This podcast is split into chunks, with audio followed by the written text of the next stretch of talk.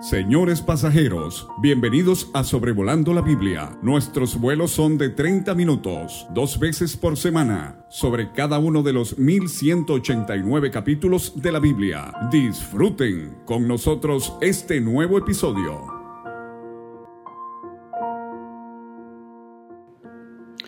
Un cordial saludo a todo el auditorio de Sobrevolando la Biblia. Les habla David Alves Padre con el episodio número 277, considerando el segundo libro de Samuel capítulo 8. Este capítulo se divide claramente en dos partes. En los versículos 1 a 14 vamos a ver las guerras del rey David y en segundo lugar del versículo 15 al versículo 18 el gabinete del reino de David. Ahora, una manera de estudiar la Biblia, un consejo muy sencillo, pero le va a ser muy fructífero, es de leer un capítulo, por ejemplo, y releerlo varias veces y tratar de encontrar alguna palabra, alguna frase que se repite, y esto seguramente le va a dar eh, un buen entendimiento de lo que trata el capítulo. Aquí en el capítulo 8 de segundo de Samuel, dos veces aparece la frase, y Jehová dio la victoria a David por donde quiera que fue. Esto está en el versículo 6 y en el versículo 14.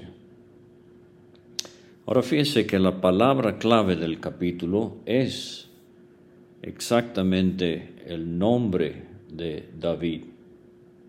En 18 versículos su nombre aparece 21 veces. Ya no es la pulga, eh, el piojo, el perro muerto, la perdiz. No, no, sus días de rechazo ya pasaron. Ha amanecido ya eh, su vida como rey. Y vimos en el capítulo anterior el pacto eh, tan importante que hace Dios con David acerca de su descendencia y del rey que se sentaría eh, sobre el trono eternamente y para siempre, sería descendiente de David. Entonces Dios promete y Dios cumple. Se ve esto en el caso de David. 21 veces su nombre mencionado y esto me hace pensar en las palabras de Pablo a los Colosenses capítulo 1 versículo 18 en cuanto a Cristo, para que en todo Él tenga la preeminencia. Los sufrimientos de Cristo eh, los vimos prefigurados en la batalla de David contra Goliat, primero de Samuel 17. Pero ahora estamos viendo las glorias que vendrían tras ellos y estamos ya de lleno en lo que es el, el reino de David. Recuerde que allá en el primer libro de Samuel, Dios le dijo a Samuel, a Samuel, me he provisto de rey. Y ahora esto es lo que estamos viendo en estos capítulos del segundo libro de Samuel.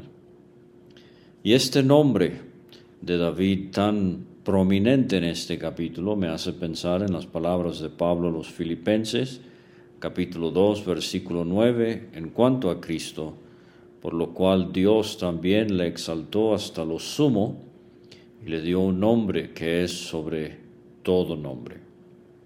Recuerdo la historia de un hombre que sufrió tuberculosis y sintió tan de cerca la presencia del Señor con él que escribió un, un himno muy hermoso. Tuve oportunidad de traducirlo eh, hace años, pero la primera estrofa y el, el coro dice así, el nombre de Jesús es un tesoro, cuyo valor no puedo calcular es más precioso aún que todo el oro, que en este mundo se pueda juntar. Jesús, el nombre que escuchar anhelo, Jesús, el nombre que me inspira paz. Yo sé que nunca aquí ni allá en el cielo encontraré un nombre así jamás. David significa amado y obviamente de nuevo aquí es una figura de nuestro amado, el Señor Jesucristo. Vamos a ver en este capítulo que David emprende varias batallas y tenemos una serie de victorias en donde eh, consecutivamente se va expandiendo su reino. Al oeste, en el versículo 1, al derrotar a los filisteos, al este, en el versículo 2, al derrotar a Moab, al norte, en los versículos 3 a 12, al derrotar a Siria, y al sur, en el versículo 13, al derrotar a Edom. Entonces, en cuanto a todos los puntos cardinales, oeste, este, norte y sur, David va venciendo y va engrandeciendo el territorio de su reino. Le invito a que lea con calma el Salmo 72, eh, pero dice ese salmo en cuanto al reino mesiánico del Señor Jesucristo en el milenio, será un reino mundial y dice el versículo 8 de ese salmo, dominará de mar a mar y desde el río hasta los confines de la tierra. Entonces el versículo 1 dice, de segundo de Samuel 8, después de esto, o sea, después del pacto, aconteció que David derrotó a los filisteos y los sometió, y tomó David a Meteg Ama de mano de los filisteos. Estos enemigos acérrimos de Israel por unos 125 años o más. David había derrotado a Goliat, pero ahora viene el aplastamiento definitivo. Y de nuevo, esto tiene tintes figurativos en cuanto al plan profético de Dios. Cristo triunfó sobre el diablo cuando murió en la cruz del Calvario, pero el diablo, aunque es un ser vencido, sigue activo. A la mitad de la tribulación él será arrojado a la tierra, al final de la tribulación él será arrojado al abismo, y al final del milenio, cuando salga del abismo por un breve tiempo, él será arrojado eternamente y para siempre al lago de fuego. Entonces, así como el filisteo fue eh, derrotado, si quiere, paulatinamente, así el diablo, el enemigo de Dios y el enemigo de nuestras almas, tendrá su fin eh, derrotado eternamente por nuestro Señor Jesucristo. Versículo 2 dice que David derrotó también a los de Moab, los midió con cordel haciéndolos tender por tierra, y midió dos cordeles para hacerlos morir, y un cordel entero para preservarles la vida. Y fueron los moabitas siervos de David, o sea, un pueblo vasallo, le pagaron tributo. Ahora esto es impresionante. No sabemos por qué David trata ahora así a Moab. Él tiene raíces ancestrales en Moab. Recuerde, Ruth, la moabita, era su bisabuela y hasta tiempos recientes la relación ha sido amigable. Primero de Samuel 22, versículos 3 y 4, vimos que David se fue de allí a Mispa de Moab y dijo al rey de Moab, yo te ruego que mi padre y mi madre, o sea, Isaí y su esposa, estén con vosotros hasta que sepa lo que Dios hará de mí. Eh, los trajo pues a la presencia del rey de Moab y habitaron con él todo el tiempo que David estuvo en el lugar fuerte. Pero sea como fuere, David entonces ha vencido a los filisteos y también a los moabitas. Ahora una sección algo larga en cuanto a sus hazañas en Siria, dice el versículo 3, asimismo derrotó David a Adarecer, hijo de Rehob, rey de Soba, al ir este a recuperar su territorio al río Éufrates. Eh, recuerde, eh, este es el tremendo río en la creciente fértil de Mesopotamia, la región de donde vino Abraham. Y tomó David de ellos mil setecientos hombres de a caballo y veinte mil hombres de a pie y desjarretó David los caballos de todos los carros. Le cortó los tendones, eh, los caballos serían inservibles, pero dejó suficientes para cien carros. Y vinieron los sirios de Damasco para dar ayuda a Adadecer, rey de Soba, y David hirió de los sirios a 22 mil hombres. Y eh, dice que luego David puso guarnición en Siria, este es el país al norte de Israel, Siria de Damasco, y los sirios fueron hechos siervos de David, sujetos a tributo. Y aquí viene entonces la primera de esta eh, mención de esta frase clave, y Jehová dio la victoria a David por donde quiera que fue. Tomó David los escudos de oro que traían los siervos de Adadecer y los llevó a Jerusalén, asimismo de Beta y de Berotai, ciudades de Adadecer, tomó el rey David gran cantidad de bronce. Esto lo vamos a mencionar otra vez en un momento.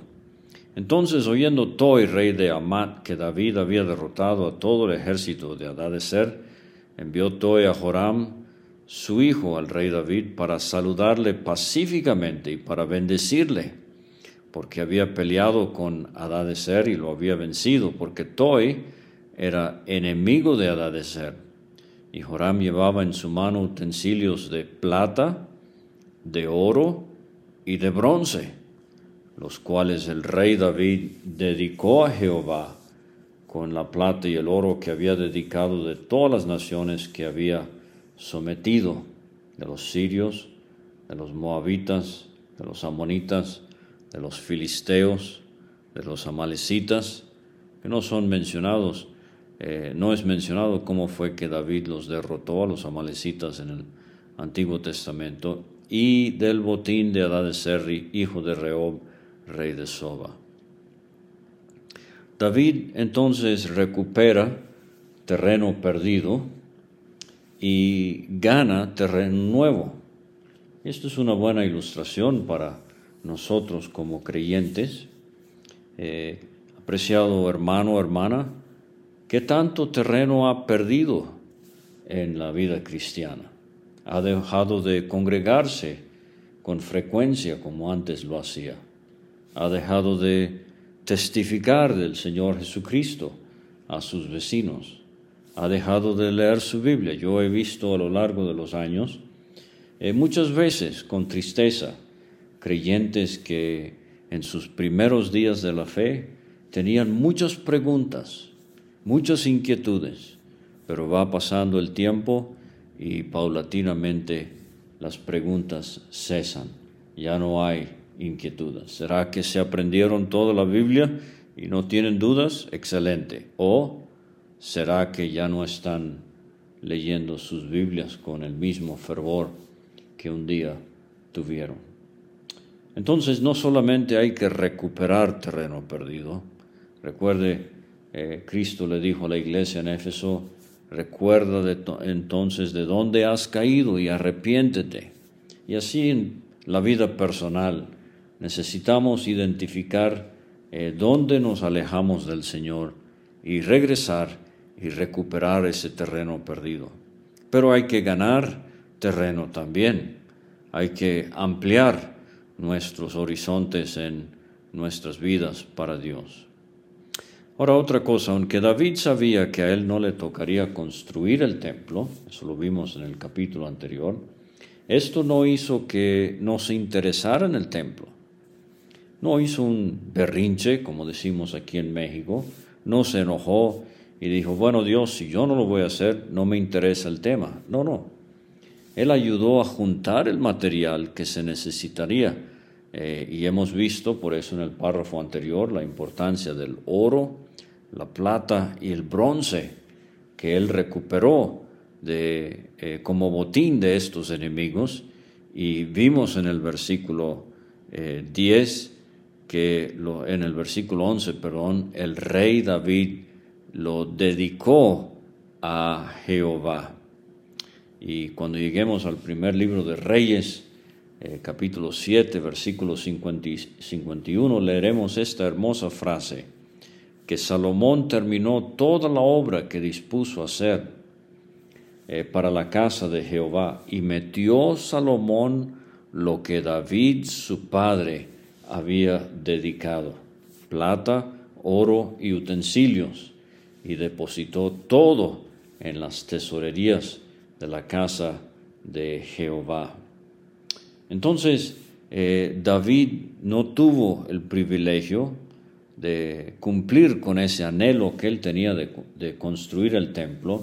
Dios le dio ese privilegio a Salomón, pero eh, vemos a David contribuyendo enormemente con el oro, la plata y el bronce, eh, el botín de sus victorias. Y así es la obra del Señor el día de hoy. Es una serie de eslabones. Algunos eslabones son muy visibles, como el de Salomón construyendo el templo, otros no, como el de David proveyendo material para la construcción del templo.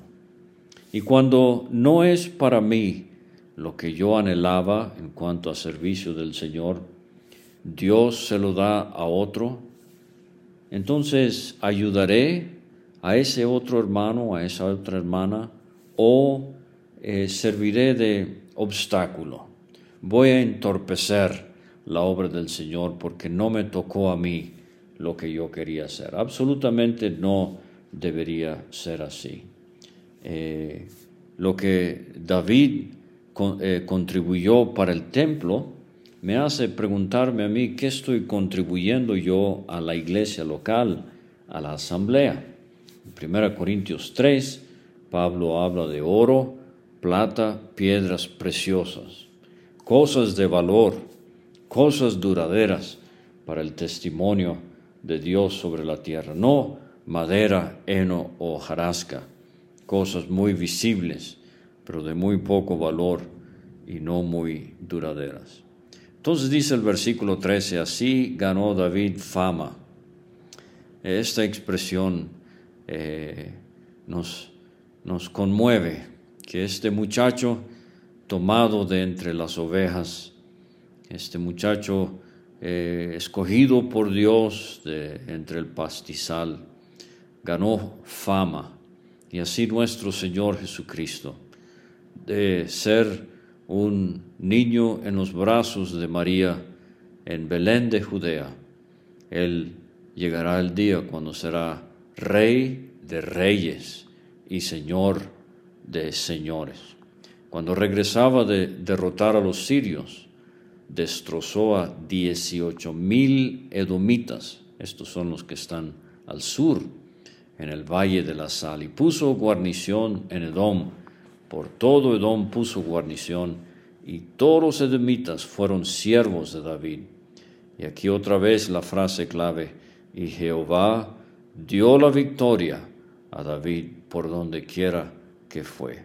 No era la fuerza, eh, la sagacidad de David, la habilidad de David, aunque tenía estas cualidades, pero era que Dios estaba con él donde quiera que iba y le daba la victoria.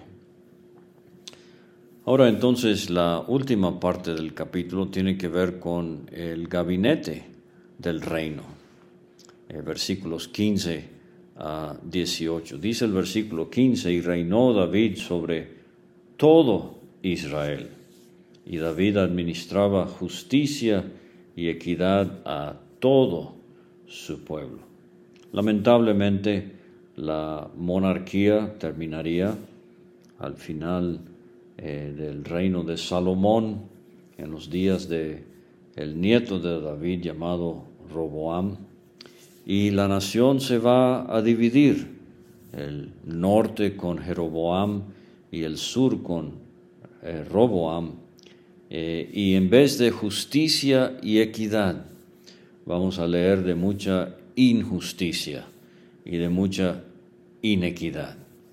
Y de nuevo quiero preguntarme el día de hoy en nuestro testimonio para Dios. ¿Actuamos con justicia y equidad o hay favoritismos y partidismos y nexos familiares que dictan lo que se va a hacer en una iglesia? Bueno, en cuanto al gabinete, se menciona primero a Joab, que era sobrino de David, aunque el nexo familiar en este caso no fue la razón por la cual él era el general de su ejército. Pero vamos a ver tristemente al final de la vida de David, él no menciona a Joab como uno de sus escogidos y valientes, pero él era el general del ejército. Josafat, hijo de Ailud, era cronista todo se registraba en el reino. El rey tenía un darío, eh, perdón, un diario al cual podía recurrir y ver los eventos eh, de su reino. Y así eh, el Señor se fija en nuestro servicio el día de hoy y ante el tribunal de Cristo todo estará registrado y Él dará recompensa según lo que haya hecho cada creyente. Sadoc hijo de Aitob, y Ahimelech, hijo de Abiatar, eran sacerdotes. Ahora voy a hacer aquí lectura de una cita de Eugenio Merrill en la Bible Knowledge Commentary de Dallas, Texas. Eh, la mención de Sadoc y Ahimelech juntos, capítulo 8, versículo 17, indica la transición que estaba ocurriendo en el oficio del sacerdote. Ahimelech, hijo de Abiatar, era descendiente de Li, cuya línea sacerdotal Samuel había dicho que llegaría a su fin. Se recuerda esa historia en 1 de Samuel capítulo 3 versículos 10 a 14. Sadoc, él era descendiente de Aarón a través de Eleazar, primero de Crónicas 6, 4 al 8. A través de Sadoc, la línea de sacerdotes eventualmente continuó durante el resto de los tiempos del Antiguo Testamento. Entonces, Sadoc permanecerá y su descendencia, pero Ahimelech y hijo de Abiatar, descendiente de Eli, esta línea sacerdotal desaparecerá. Seraías era escriba, obviamente esto para toda la correspondencia que saldría del rey por todo su imperio. Benaía, hijo de Joiada, estaba sobre los cereteos y peleteos. Estos eran los guardaespaldas del rey. Interesantemente dice, y los hijos de David eran los príncipes. En hebreo esta palabra, Koanin, eh, es la palabra para sacerdotes. Pero en primero de Crónicas 18, 17 se nos dice que los hijos de David eran los príncipes cerca del rey. O sea, tenían acceso íntimo, así como el sacerdote tenía acceso íntimo a la presencia de Dios, así los hijos de David con su padre el rey. Entonces vemos en estos últimos versículos del capítulo 8 que aunque David era el rey y un hombre muy capaz, él no podía solo. Eh, se rodeó de hombres muy capaces para ayudarle en el establecimiento de su reino. Feliz la iglesia de Dios el día de hoy que reúne a un conjunto de creyentes que en comunión el uno con el otro, la una con la otra, puede desarrollar su propio don para el servicio del Señor. Entonces aquí está segundo de Samuel capítulo 8 versículos 1 a 14, las guerras del rey David. Vimos al oeste contra los filisteos, al este contra Moab, al norte contra Siria, al sur contra Edom. El reino se establece y se engrandece.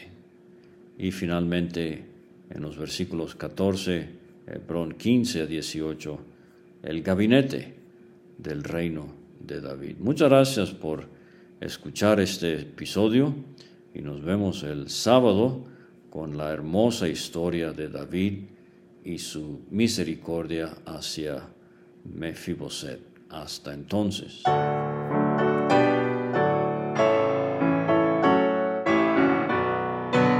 Muchas gracias por escuchar. Puede conseguir todos los episodios de Sobrevolando la Biblia en aplicaciones de podcast como Spotify o Pocket Cast para recibir dos audios por semana a su WhatsApp. Envíe un mensaje al más 52 322 349 2258 y no olvide añadir este número a sus contactos. Hasta la próxima.